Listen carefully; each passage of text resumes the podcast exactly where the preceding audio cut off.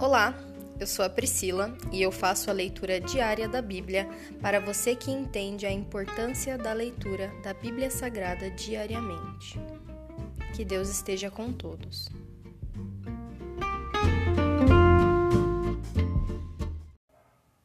Ouça agora o capítulo 28 do livro de Jeremias.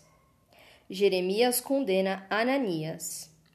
Naquele mesmo ano, o quarto ano do reinado de Zedequias, rei de Judá, no mês de agosto, Ananias, filho de Azur, um profeta de Gibeon, se dirigiu a mim publicamente no templo, diante de todos os sacerdotes e do povo, e disse: Assim diz o Senhor dos Exércitos, o Deus de Israel: Removerei seu, do seu pescoço o jugo do rei da Babilônia.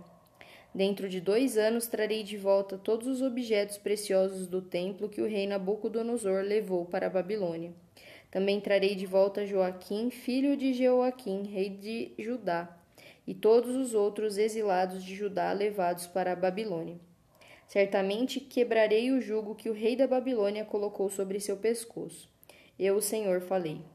Jeremias respondeu a Ananias diante de todos os sacerdotes e do povo que estava no templo do Senhor: Amém. Que sua profecia se cumpra. Espero que o Senhor faça tudo o que você anunciou. Espero que ele traga de volta da Babilônia os objetos preciosos do templo e todos os exilados. Agora, porém, ouça as palavras que lhe digo na presença de todo o povo. Os antigos profetas que vieram antes de você e de mim falaram contra muitas nações e grandes reinos e sempre advertiram a respeito de guerra, calamidade e doença. Portanto, um profeta que anuncia paz precisa esperar que suas previsões se cumpram antes de ser considerado de fato enviado pelo Senhor. Então, o profeta Ananias tirou do pescoço de Jeremias o jugo e o quebrou em pedaços. E disse novamente a todo o povo: Assim diz o Senhor: Assim como este jugo foi quebrado, dentro de dois anos quebrarei o jugo de opressão de todas as nações que estão, que agora estão sujeitas a Nabucodonosor, rei da Babilônia. Depois disso, Jeremias saiu dali. Logo após o confronto com Ananias, o Senhor deu esta mensagem a Jeremias: Vai e diga a Ananias: Assim diz o Senhor: Você quebrou o jugo de madeira, mas em seu lugar colocou um jugo de ferro.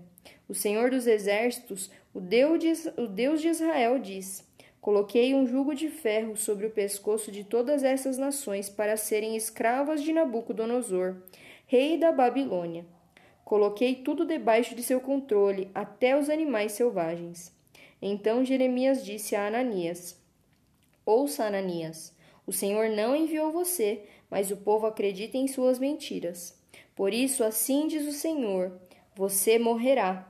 Sua vida chegará ao fim, ainda este ano, pois você se rebelou contra o Senhor. Naquele mesmo ano, dois meses depois, o profeta Ananias morreu. Aqui se encerra o capítulo 28 do livro de Jeremias. E eu oro, Senhor, para que saibamos ouvir a tua verdadeira palavra falada ao nosso coração, para que quando a tua voz chegar ao nosso entendimento, Senhor, que nós saibamos que foi a tua voz. Porque quando é a tua voz, Senhor, as tuas ovelhas ouvem e reconhecem a tua voz. Que saibamos reconhecer quando é uma palavra diretamente do Senhor e quando não tem nada a ver com o Senhor. Eu te peço, Senhor, fala aos nossos corações diretamente, que, que sejamos sensíveis a ouvir a tua voz. Essa é a minha oração, Pai, em nome de Jesus. Amém.